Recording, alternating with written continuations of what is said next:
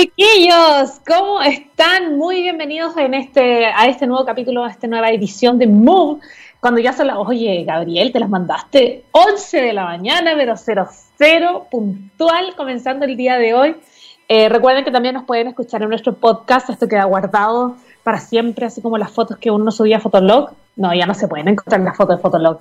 Yo traté, fíjense, yo tenía Fotolog porque me querían hacer bullying, no me acuerdo en qué programa y me decían, ya vamos a buscar tus fotos de Fotolog y tienen que haber sido nefastas, no me acuerdo, no me acuerdo ni de mi usuario. Evidentemente olvidé la clave, pero lo que se queda, lo que aparece en internet se queda en internet. Y por cierto que esta no va a ser la excepción, nuestro podcast está literalmente eh, arriba constantemente para que ustedes lo puedan escuchar cuando ustedes quieran.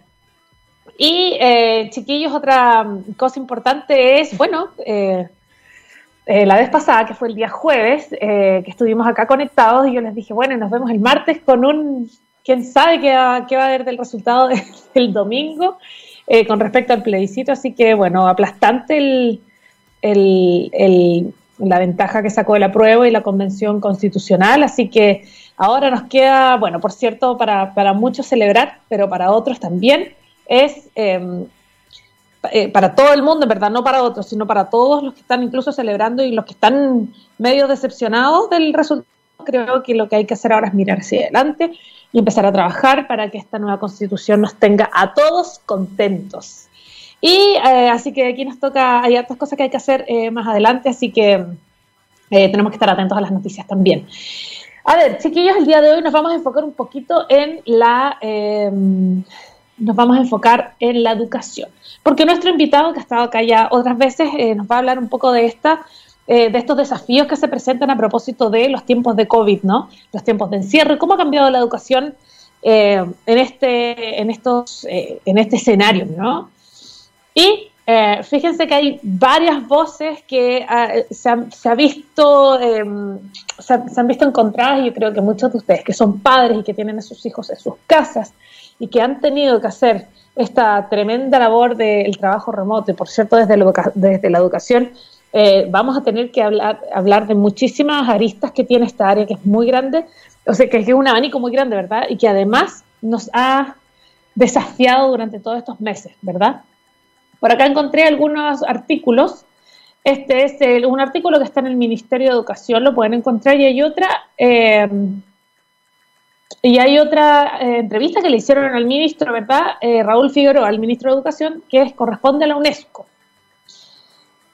Y precisamente eh, acá hay un buen contexto con respecto a cómo enfrenta Chile la emergencia educativa ante el COVID 19, la UNESCO entrevista a Raúl Figueroa al ministro de Educación, esto lo pueden encontrar, es.unesco.org por si acaso no estoy inventando.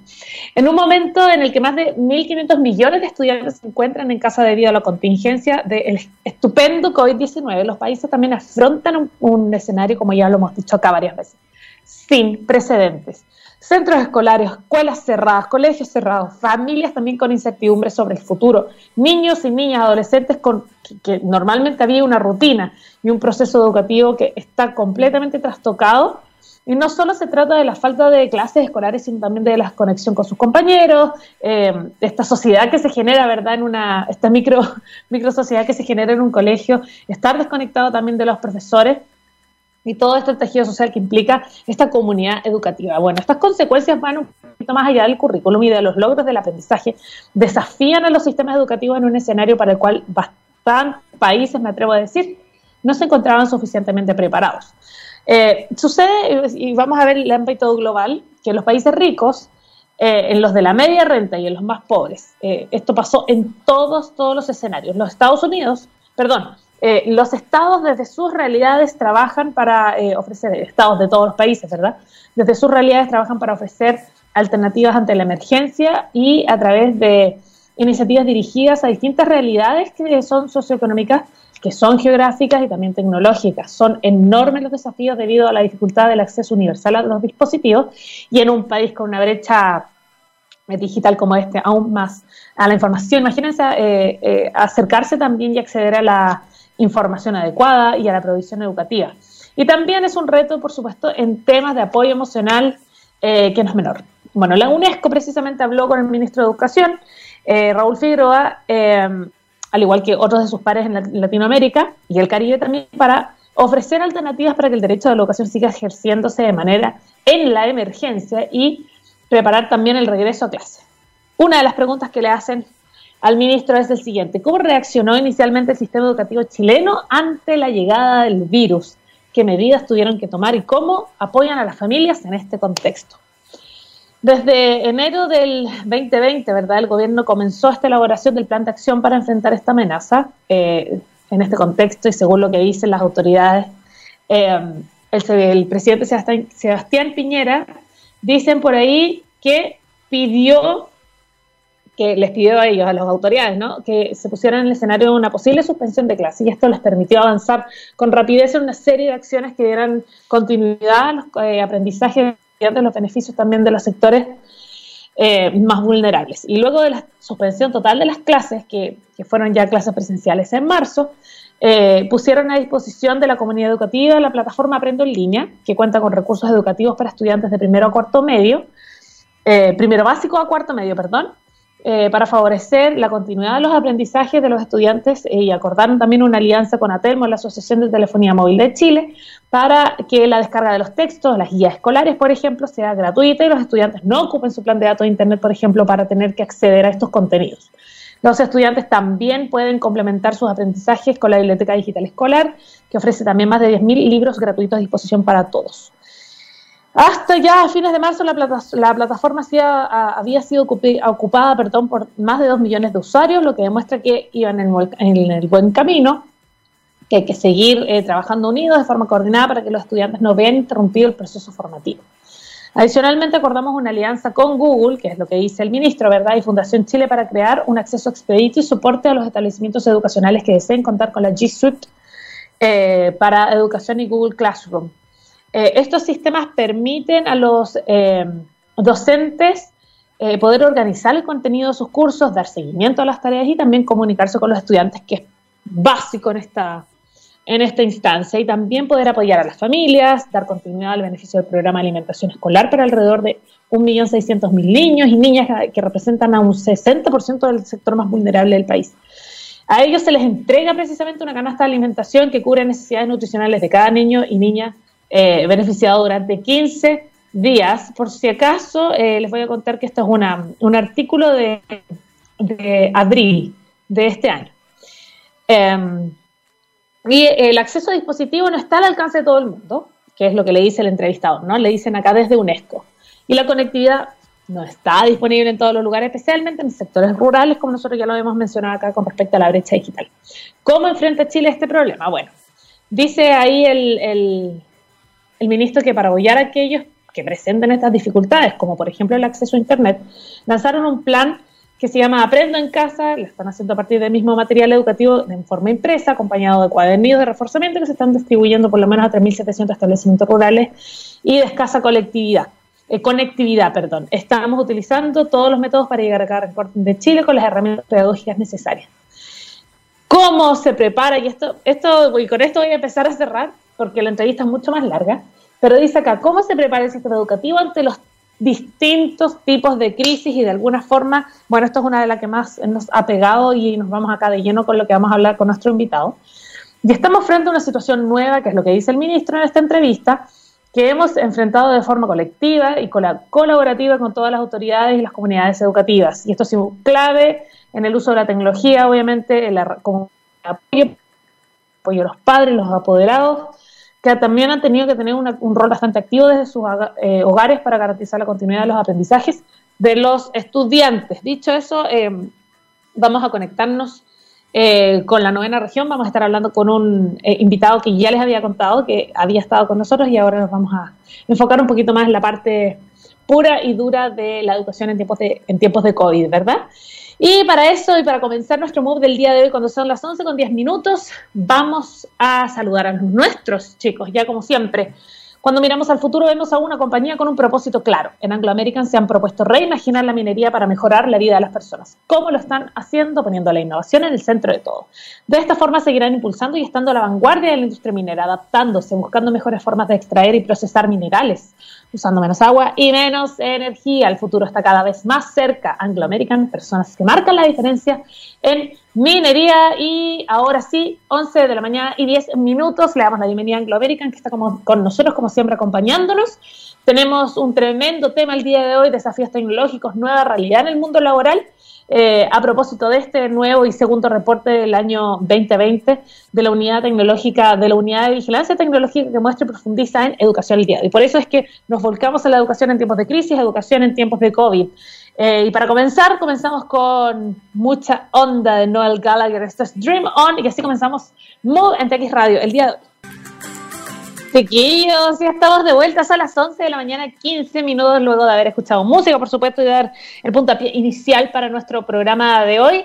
Tenemos un gran invitado y amigo de la casa. Él ha estado con nosotros otras veces. Hemos, nos hemos metido de lleno a profundizar y analizar todo lo que hacen en en la unidad de vigilancia tecnológica y precisamente, como yo les contaba hace un ratito, eh, el tema de hoy son los desafíos tecnológicos y la nueva realidad en el mundo laboral. A propósito de este nuevo reporte, ya el segundo de este año, de la unidad de vigilancia tecnológica que muestra y esta vez profundiza en educación, la reconversión en la forma de educar, la transformación a la hora de entregar conocimiento, conocimiento perdón, y muchísimo más. Para esto tenemos a, ya lo dije, un gran invitado, él estado con nosotros antes, desde la novena región nos acompaña una vez más el encargado de la unidad de vigilancia tecnológica de Livier UFRO. Bienvenido una vez más, Ronald Clears. ¿Cómo estás? Bien, bien. ¿Y tú, Valeria? ¿Cómo, cómo están todos por allá? Santiago. Bien, también. ¿Hace frío? ¿Hace calor? ¿Cómo está todo por allá? Eh, sí, acá llovió anoche, eh, está bastante frío, pero, pero bueno, con el teletrabajo uno no, no se entera mucho de eso porque no sale de la casa. Es verdad, es verdad. Acá está medio nublado también, como que no ha estado como otros días que estaba bien bonito. Eh, Ronald, eh, en el reporte que ustedes entregaron es un extenso reporte de más de 90 páginas. Es el segundo del año en el que, como ya les decía en un principio, profundiza más en la educación, los nuevos desafíos empujados por el COVID, empujados y forzados, ¿verdad?, por el COVID eh, y el encierro. tienen numerosos entrevistados de distintas áreas de la educación y también tremendamente creíbles, ¿no? ¿Cuáles son los grandes desafíos que ustedes han identificado en este nuevo reporte? Mira, eh, los principales desafíos y un poco para contarle a la gente que, puede revisar nuestro, nuestro reporte en la página del Observatorio eh, Nacional eh, y se va al, link de la región de la Araucanía, ahí puede descargarlo en, bueno, en la sección de, descarga, reportes coyunturales. ¿ya? Eso es como para que la gente lo, lo, pueda, lo pueda buscar. Eh, y nosotros entrevistamos a, bueno, a personas muy vinculadas al sector de la educación, personas que tienen bastante, bastante vínculo, bastante, como podríamos decirlo, eh, respaldo para poder, para poder eh, hablar de temas y los desafíos de la educación. primero está el director regional del Servicio Nacional de Capacitación y Empleo, una arista y un desafío muy vinculado a la reconversión laboral, a cómo las capacitaciones de los, de los trabajadores, sobre todo en tiempos de COVID, eh, donde, se, cuando, cuando eh, se dice que hay una baja en la, en la tasa de, empleo, lo importante es que la gente se pueda capacitar. Cosa que cuando esto pueda mejorar, eh, la persona tenga competencias nuevas y, y, en el periodo que tuvo sin, sin trabajo lo haya ocupado para poder adquirir nuevas, nuevas herramientas. Después tenemos al rector de la Universidad de la Frontera, el doctor Eduardo Hebel, ¿ya? Eh, un poco desde la visión de la academia, la formación eh, universitaria, eh, profesional.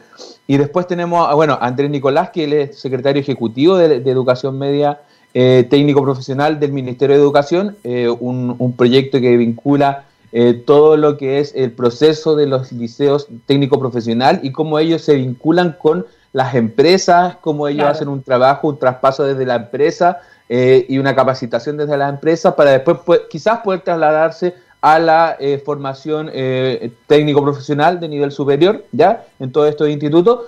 Pero bueno, ahí nos comentaba él que ahí hay una, una merma y hay un desafío bastante importante en la educación técnico profesional, porque como no, no han habido clases presenciales y la educación técnico profesional tiene mucha vinculación con lo práctico, con, con, estar presente en, en, la ejecución de lo que se está aprendiendo eh, y, no tanto en la teoría, ya eh, ahí había, han habido dificultades porque las empresas a raíz del, del, COVID no han podido eh, poder aceptar a estudiantes para poder hacer sus prácticas en, las propias empresas. Y por último tenemos a Cecilia Sampier, que ella es la directora de la unidad de eh, educación online de la Universidad de Chile.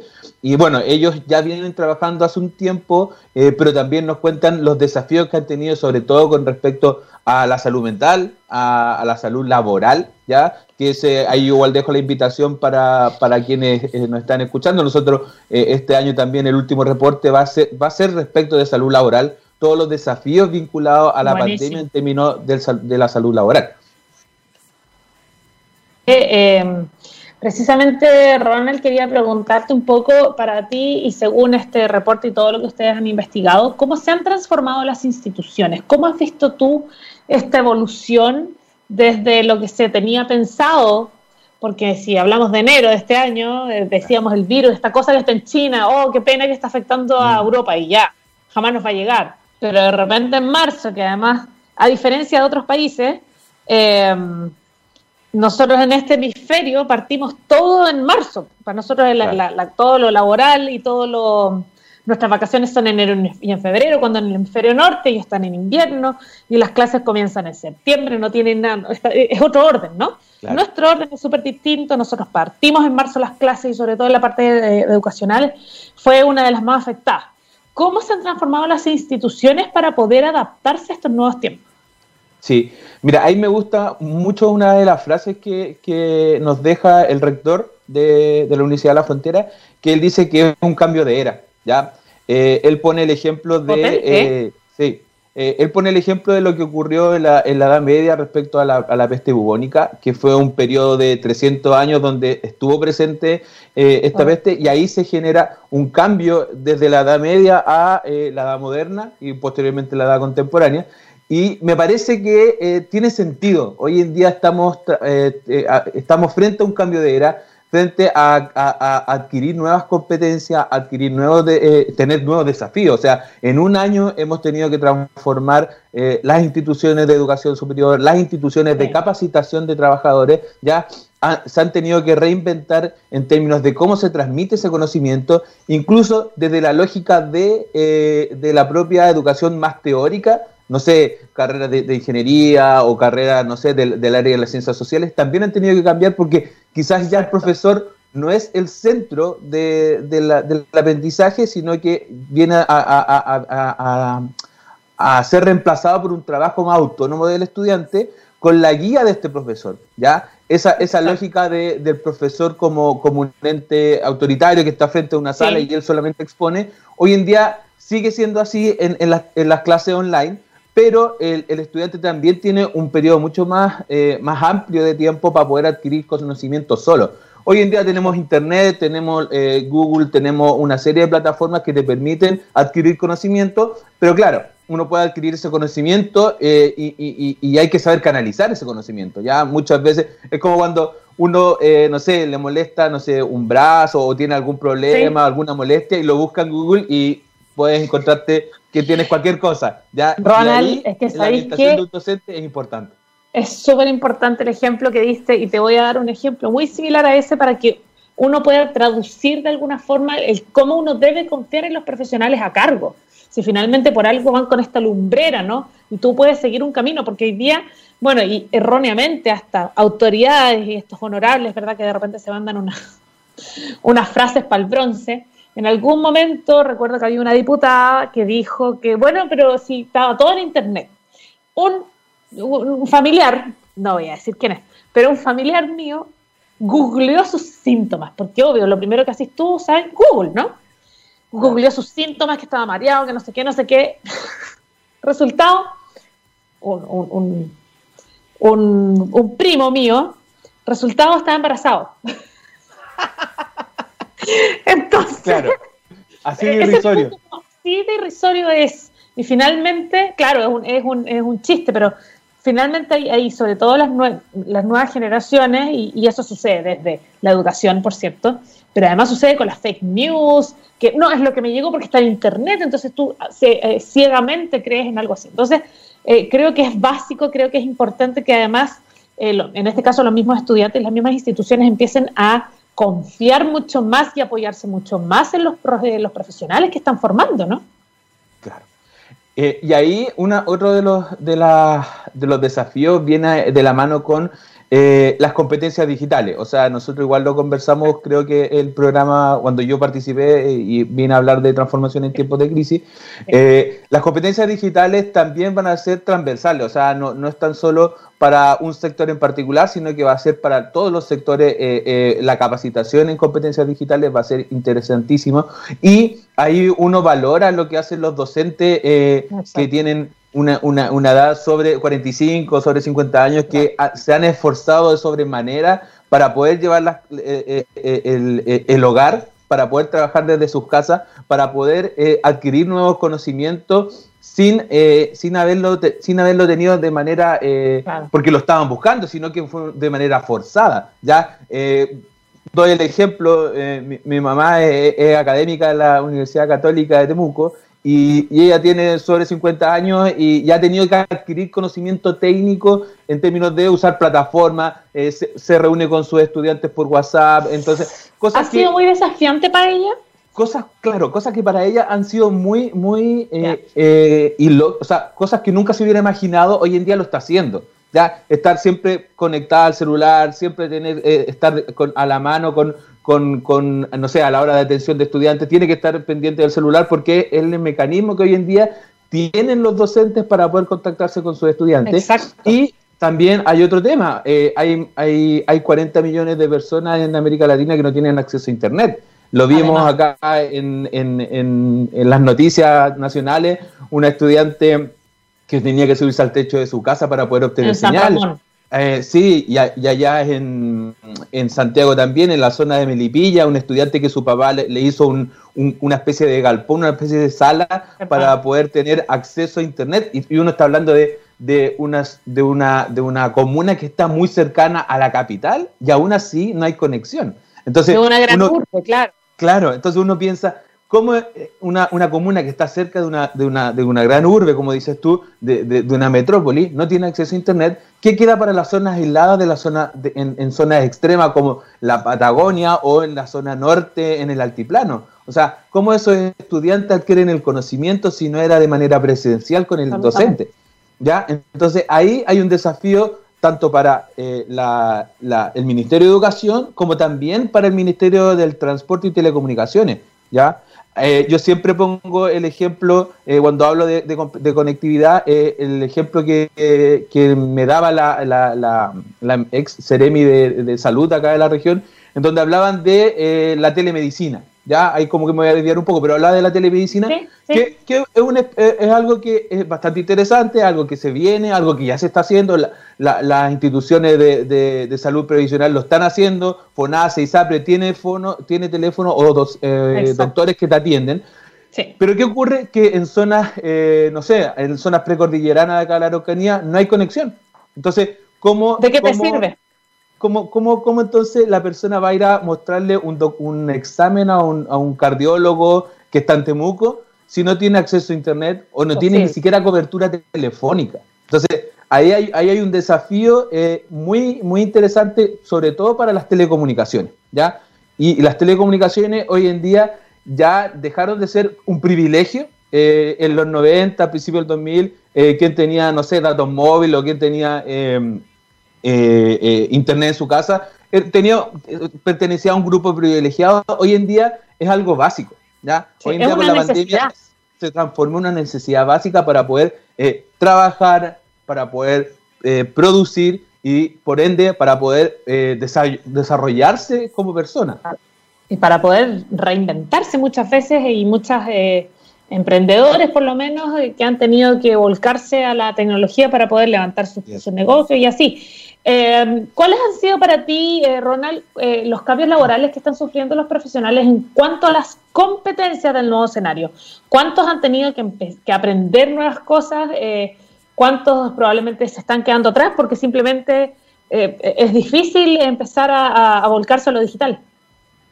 Sí, ahí nosotros rescatamos el trabajo que está haciendo Sense, un trabajo, bueno, el proyecto del Observatorio Laboral eh, pertenece a CENSE, por lo tanto, y es ejecutado por el Instituto de Desarrollo Local, eh, IDER UFRO, eh, y ahí nosotros creemos que hay, muchas, hay muchas eh, cosas que, se, que, deben, que han sido un desafío para las instituciones. Eh, incluso muchas, muchas instituciones que capacitaban trabajadores se vieron no con la necesidad, sino veían al momento de trabajar nuevas competencias, chuta, ¿cómo lo hacemos? ¿Cómo, voy y le enseño a una persona, no sé, a, a ser ceramista en el sector de la construcción o, claro, es muy fácil hacerlo para un programador eh, porque eh, eh, hoy en día las competencias digitales son, son lo, que se, lo que se viene, entonces es muy fácil hacer una capacitación online para un programador, pero hay ciertas competencias que son presenciales que no tienen esa facilidad, ¿ya? El tema de, no sé, desinfectar los lugares de trabajo. había, me acuerdo, había un, un entrevistado que tuvimos para un levantamiento de información que no me contaba, yo con eso, chuta, me, di cuenta que podía ahí capacitar eh, a profesionales para que desinfectaran espacios de trabajo, eh, pero ya se me, ya se me acabaron las personas porque eh, había un monto limitado para poder capacitar ese tipo de, de competencia. Entonces, hoy en día las instituciones, y no tan solo las instituciones públicas, sino también las privadas, han tenido que capacitarse en competencias que antes eran inimaginables. ¿ya? Eh, el tema de desinfectar lugar de trabajo era como, ¿cómo vas a capacitar para eso? No, no, no tiene sentido. ¿ya? Pero eh, eso, de, Ronald, perdón, eso está asociado con los nuevos protocolos de hoy que son obligatorios. Ah, ya. Sí, los nuevos protocolos para, para poder implementar eh, los lugares de trabajo de manera segura. Y ahí, ayer igual tuve una entrevista para el tercer reporte de dinámicas laborales ya con un entrevistado que tiene un, una, un, cowork acá en la, en la región, ¿ya? Y ellos también se, han visto, se han visto afectados. Uno pensaría, los, em, los, los emprendedores, los grupos de emprendedores eh, están siempre a la vanguardia, pero todo este, todo este mundo eh, cowork, ya de espacios colaborativos, también se han visto afectados. ¿Por qué? Porque ya no pueden hacer trabajo colaborativo en donde bajaba a tomarse el, café, claro, y conversaba con la otra persona que tenía un proyecto y que estaba ahí en el espacio colaborativo. No, porque hoy en día hay distanciamiento físico, claro. Entonces, hay una, serie de, hay una serie de cosas que, que, nosotros creíamos que no iban a cambiar o que eran la vanguardia, pero que hoy en día han tenido que eh, reinventarse totalmente. ¿ya? Y ahí lo, lo, que cuenta eh, este, este, entrevistado, que me pareció interesante, era que van a haber trabajos, o se pensaría que van a haber trabajos que eh, donde la vía pública, el transporte público, los caminos, las carreteras, van a ser para las personas que tengan que hacer trabajo solamente presencial, porque hoy en día, eh, si bien tenemos que repensar el teletrabajo, ¿ya? Porque el teletrabajo eh, uno pensaba que era estar en su casa, en una oficina, muy bien, te levantabas a la cocina y, hacías tus cosas, y no, no fue tan así. El teletrabajo eh, tuvo un, efecto, y bueno, eso lo queremos trabajar en el, en el último reporte de salud laboral, tuvo un efecto en la salud de las personas, sobre todo para las mujeres. Y ahí también hay algo que nosotros siempre ponemos en valor, eh, cómo, cómo eh, las mujeres se, ven afectadas como grupo de, trabajadoras, ¿ya? ¿Por qué? Porque, querámoslo o no, en la última encuesta de, la utilización del tiempo, eh, las mujeres usan el doble del tiempo para hacer trabajos no remunerados, ¿ya?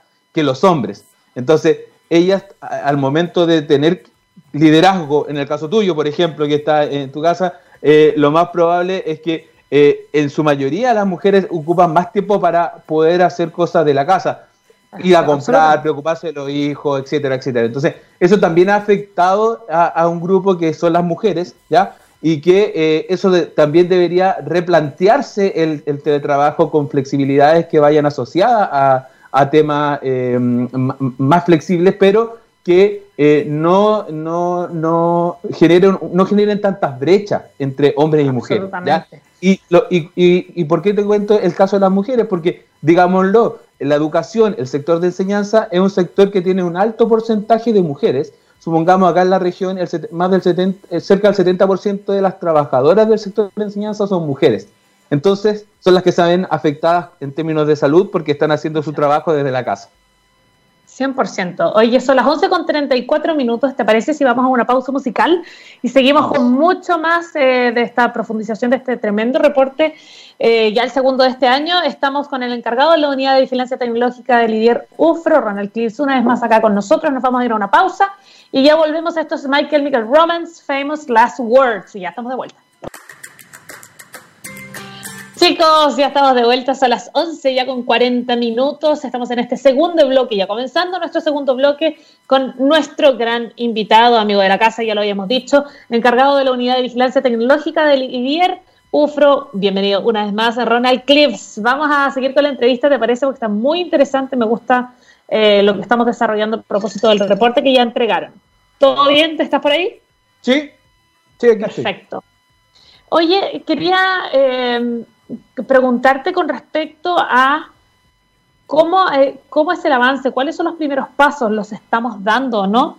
Para avanzar en competencias digitales para un país como el nuestro, que es un, un país como lo que estábamos hablando en primer bloque, con una brecha digital tan marcada y tan distante, ¿cómo se avanza? ¿Cómo se, cómo se puede estrechar esta brecha? Sí, eh, bueno, aquí eh, eh, a ver, no hay una receta para esto, no, no es como, como una receta única en donde, en donde, no sé, eh, llego o llega un organismo internacional o un organismo de, nacional y te va a decir, con esto vas a solucionar todos tus problemas.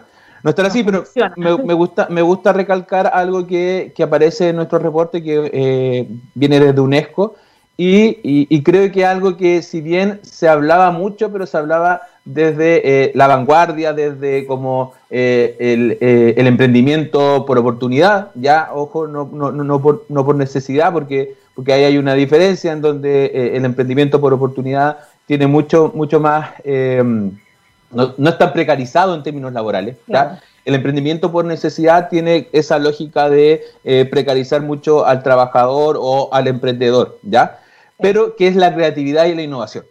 hoy en día eh, necesitamos que, las personas trabajadoras eh, tengan dentro de sí eh, la capacidad de innovar en los procesos productivos, la capacidad de cambiar sus organizaciones para mejorar el, el, trabajo y es como lo ha hecho la educación. Hoy en día, si bien no creo que se hayan pasado la totalidad de los de los contenidos del de, eh, currículum de cada una de, de, los cursos, ya desde, desde, la, desde la parvularia hasta, hasta cuarto medio, eh, sí. o sí va a haber una brecha y eso también hay que, hay que, hay que analizarlo eh, posteriormente, claro, porque no todo el contenido se va a pasar en, en, ese sentido, pero sí las los docentes, los profesores y las profesoras han tenido la capacidad de innovar para poder enseñar los contenidos de manera tal que el estudiante, si en la sala de clase estaba una hora poniendo atención o 45 minutos, hoy en día con eh, una clase online a lo más van a ser 20 minutos, ¿ya? Y eso también es, interesante. Eh, hay gente que dice, no, el profesor hace media hora de clase y después se va. Sí, porque en realidad no tiene sentido hacer más horas de clase si no pones un break, porque en realidad el estudiante no va a poner atención. El de estudiante va a tomar su celular, se va a poner a, ver en otra, eh, en, internet alguna otra cosa, etcétera, etcétera. Entonces, es muy difícil mantener la concentración y ahí es necesario la creatividad y la innovación.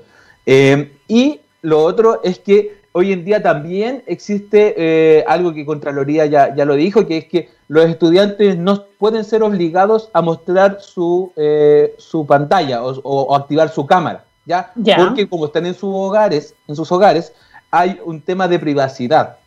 Quizá alguien no quiere mostrar dónde vive, no quiere, no quiere mostrar la brecha, o también no, no, o, dice llanamente no quiere mostrar su intimidad y eso está en su derecho, ya porque es su propiedad, e, es, el lugar privado. Entonces, ahí también hay que tener mucho ojo porque además el docente tiene que innovar para poder presentar contenido frente a, algunas pantallas en negro, ¿ya? Eh, eh, personas que te están escuchando. Entonces es muy complejo porque es muy, ah, yo hago yo hago siempre un curso en, el departamento de ingeniería industrial y, me pasó este semestre que si bien algunos estudiantes ponían sus cámaras y uno podía verlo, habían otros tantos que no, no, ponían sus cámaras y, uno no, no, los podía obligar. Y cuando uno quería interactuar era bien complejo saber la reacción del estudiante, si te estaba entendiendo, si, si había que poner más énfasis en este contenido, en este otro. Entonces, la creatividad y la innovación de la docencia es clave. ¿ya? Y ahí, por eso nosotros eh, creemos que tanto para los docentes de la enseñanza media y de la enseñanza básica, sobre todo, eh, eh, hay que sacarse el sombrero. Ahora, ¿qué ocurre con las capacitaciones? ¿Qué ocurre con las capacitaciones para la reconversión laboral? Ahí claramente eh, es una lógica distinta, ¿ya? ¿Por qué? Porque el trabajador, el profesional, ya es adulto y está, no está ahí por obligación, no está ahí por, porque, porque quiere, ¿ya? Entonces, hay un tema de que, ok, si yo me voy a meter un curso y estoy sin empleo, el curso lo voy a aprovechar al 100%, porque estoy pagando, estoy invirtiendo parte de mis ahorros o eh, estoy recibiendo alguna bonificación de descenso de algún organismo, pero eh, en definitiva eh, yo necesito estas competencias para poder después salir a buscar empleo. ¿ya? Entonces, ahí eso no, está, no es tan complejo. Ahora, lo complejo es cuando uno quiere transmitir conocimientos para capacitar personas en actividades presenciales, actividades de la construcción, actividades del sector industrial, ¿ya? ¿Cuál es el mayor desafío ahí? El mayor desafío nosotros entendemos que hay, hay, una, hay que cambiar el, los procesos de aprendizaje, ¿ya? Eh, hay que hacer un diagnóstico más temprano de las brechas que existen en los sectores, ¿ya? Y el tema es eh, tener protocolos, y ahí eh, yo lo hablo desde, lo que yo creo, no, no, es que hayamos, no, es que haya un estudio de cómo se, se generan estos protocolos para poder capacitar eh, competencias o puestos de trabajo de manera presencial.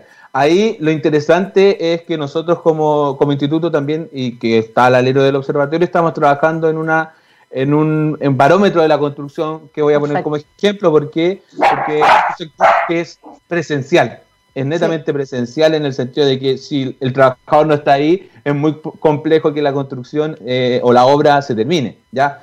Y eh, estamos trabajando en documentación respecto a eso em, para poder mejorar las capacitaciones del sector y eh, hacer un diagnóstico pertinente para que las, las capacitaciones que haga o la Cámara de Chile de la Construcción o CENSE eh, estén acorde a los protocolos sanitarios y también acorde a las necesidades de los trabajadores.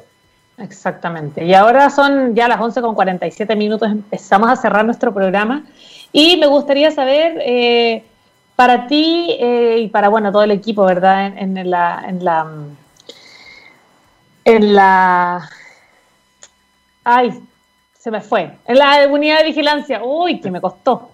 La unidad de vigilancia para ustedes a la hora de hacer un reporte tan extenso como este y tan profundo, eh, ¿cuáles son eh, para ustedes las, principales conclusiones de este reporte? ¿Cómo ayuda al avance de la región? ¿Quiénes pueden acceder a este reporte también? ¿Y cómo creen que aporta a, ir eh, avanzando en el camino correcto, de alguna forma? Porque uno, sobre todo en escenarios que no tienen precedentes y que no hay, como bien decías tú en un principio, como no hay un manual, uno no sabe a qué, uno va como en la marcha, ¿no? Como que sí, y lamentablemente con el COVID ha, resultado así, uno va en la marcha. Entonces, ¿cómo ayudar también a que eh, en la región, por cierto, que es el, enfoque más importante, en este caso la región de la Araucanía, eh, cómo eh, entregar esta información, cómo se puede tener acceso a ella para ir avanzando, pero en la, en la, hacia el lugar correcto? Sí, mira, nosotros, eh, el, informe es público, el informe está, como bien lo dije al principio, está alojado en, nuestro, en nuestra página del Observatorio Nacional, ya en la sección de la región de la Araucanía, eh, y ahí pueden ingresar a la sección descarga, reportes eh, y coyuntura, ¿ya? Ahí pueden descargar el informe. Eh, nosotros igual vamos a estar em, acá en, la región en la tarde presentando en, en UFROMEDIR, en, uno de los programas que tienen. Y eh, el, informe está precisamente dirigido eh, hacia los tomadores de decisiones, ¿ya? Los tomadores, o los equipos de los tomadores de decisiones Cosa de que eh, al momento de, no sé, si un colegio, una universidad, un centro de formación, un, organismo de capacitación quisiera eh, ver qué está ocurriendo a nivel, eh, a nivel de la región y qué está ocurriendo en otras latitudes, pueda revisar este documento en donde están las principales tendencias que nosotros hemos encontrado en, páginas especializadas, en, la prensa y, y, en medios locales para poder eh, tener una mejor, una, un mejor diagnóstico de lo que está ocurriendo en el sector de la educación. ¿ya? Ahora, eh, una de las principales conclusiones es que, es que la educación hoy en día eh, sigue siendo vital, sigue siendo un, un eje importante para la formación de, de los profesionales, de los futuros trabajadores, y en ese sentido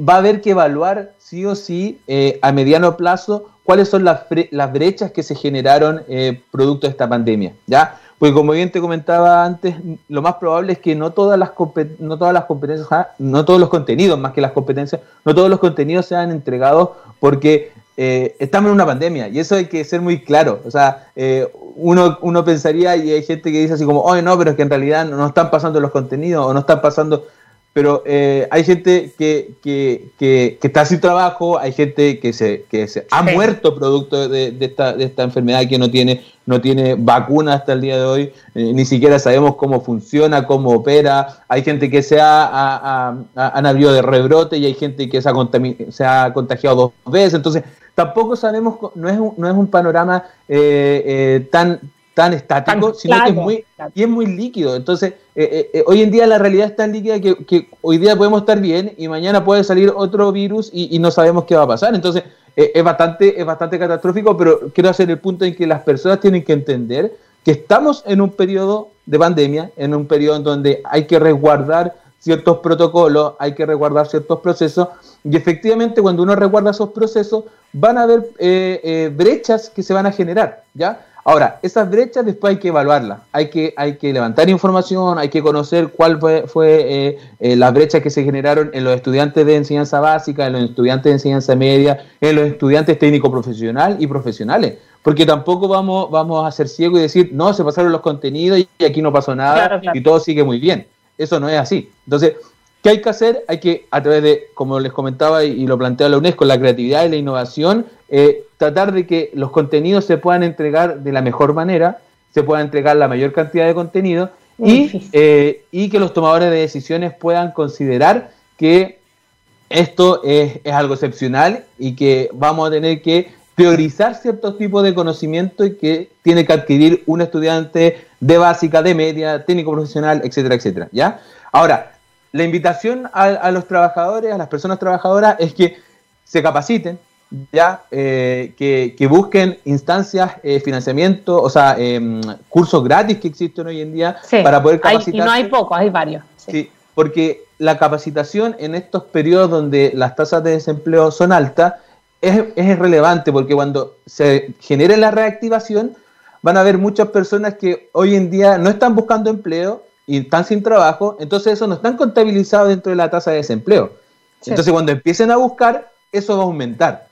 ¿Ya? va a aumentar la tasa de Y ahí, y ahí lo importante es que los trabajadores puedan decir, miren, cuando yo estuve con este, con este, en esta situación, yo me capacité, adquirí estos conocimientos, este, eh, si bien yo tenía estos conocimientos, me reconvertí laboralmente a esta, a Oye, Ronald, qué importante, porque hay un, hay otro tema que ustedes tocan en el, en el, en el reporte, ¿verdad? Y de manera muy concisa, ¿Cómo, eh, ¿Cómo cambia ahora toda esta, la logística del contrato, por ejemplo, de una persona que está trabajando de forma remota?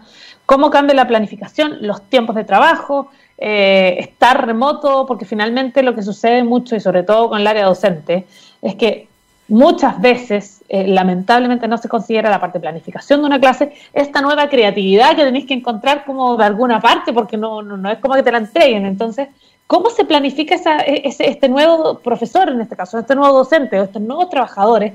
Se están enfrentando a una forma de enseñar muy diferente. Mm, sí, sí yo ahí, eh, igual tengo varios eh, amigos que, y amigas que son docentes de enseñanza media, de enseñanza básica, y, ha sido complejo, porque, porque si ya en tiempos normales, por decirlo de alguna manera, normales, eh, la, planificación no estaba eh, contemplada y, ellos tenían que hacer un gasto extra de tiempo. Imagínense ahora que están en sus casas. Entonces, eh, ahí yo... No tienen ni descanso, claro. A, los tomadores de decisiones, que son los directivos, las jefaturas de UTP, etcétera, etcétera, eh, o incluso los propios, las propias universidades o institutos de, técnico profesional, tienen que entender que los, los trabajadores, los docentes, están pasando una situación igual que la que pasa cualquier otro tipo de trabajador y, que están haciendo lo mejor posible para poder transmitir el conocimiento. Y, lo que hay que hacer es entregarles las herramientas y las facilidades y eh, generar esta priorización de contenido, que, a la larga es algo que, se genera. Supongo, doy mi ejemplo personal de como, como docente. es que, es que, claro, uno prioriza cierto contenido para que el estudiante se vaya como con lo medular de un curso. ¿ya? Y eso va, ocurre en la universidad, ocurre en los colegios, ocurre en los liceos. Eh, y ahí los tomadores de decisiones tienen que entender que van a existir brechas y, que incluso ni siquiera eh, van a existir brechas por el contenido que se transmite, sino que van a existir brechas porque los estudiantes ya también tienen brechas desde el origen, ya lo, que comentábamos, el tema del internet, el tema de, una casa que te permita poder eh, trabajar, estudiar, hacer trabajo, eh, el hacinamiento ya también es algo que, hay que tener en consideración. Entonces, el teletrabajo y todo esto, eh, que es el producto de la cuarentena, es transversal a todos los sectores y particularmente al sector de enseñanza. ahí los, los profesores tienen esto, como tú decías, que no se contabiliza la planificación, por lo tanto, es aún peor eh, eh, eh, el desafío que tienen. O sea, el desafío es mucho más grande para, los docentes.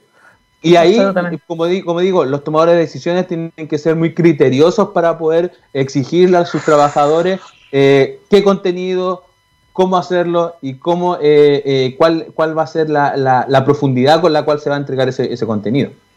Oye, tremendo, Ronald, muchísimas gracias por tu tiempo, por estar una vez más acá al pie del cañón con nosotros, entregándonos esta información tan valiosa para poder ir haciendo un país y una ciudad eh, más inteligente, más informada, por cierto, con, eh, con buenos datos, que finalmente son los que nos interesa analizar. Muchísimas gracias por estar con, eh, con nosotros acá en MOVE y mucho éxito en lo que se viene ya terminando el año y por supuesto para el 2021. Gracias a usted igual. Hasta luego. Que estés muy bien. Chao, chao. Chao, chao. Y nosotros, eh, ya son las 11.57 minutos. Nosotros vamos a saludar a los nuestros, por supuesto, porque están siempre con nosotros, porque cuando miramos al futuro vemos a una compañía con un propósito claro. En Anglo American se han propuesto reimaginar la minería para mejorar la vida de las personas. Pero ¿cómo lo están haciendo?